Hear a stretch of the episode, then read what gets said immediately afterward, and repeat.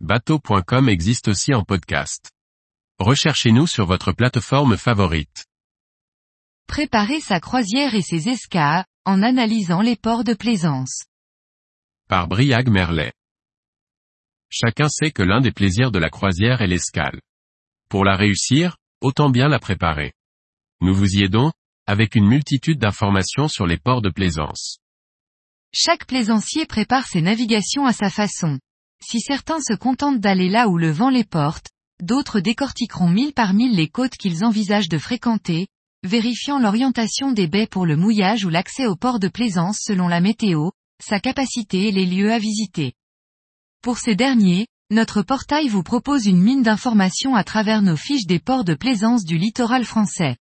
Plus de 450 escales potentiels sont à découvrir en détail, à travers des informations ciblées et détaillées, présentant les services disponibles, comme l'avitaillement en carburant, les commerces à proximité, le nombre d'anneaux et de pontons visiteurs, les sanitaires disponibles, ou la présence d'une zone technique.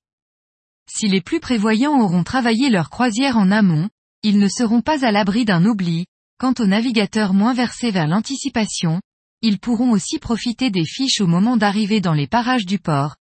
Ils y trouveront les coordonnées de la capitainerie pour s'assurer des places disponibles, des informations sur les conditions d'accès, mais aussi le résumé des avis aux navigateurs sur la zone en cas de modification de balisage par exemple. Enfin, pour les plus curieux, ils pourront même, en se connectant à yacht-club.com, voir si d'autres propriétaires d'un bateau du même modèle y ont leur port d'attache. L'occasion de nouer de nouveaux liens entre lecteurs.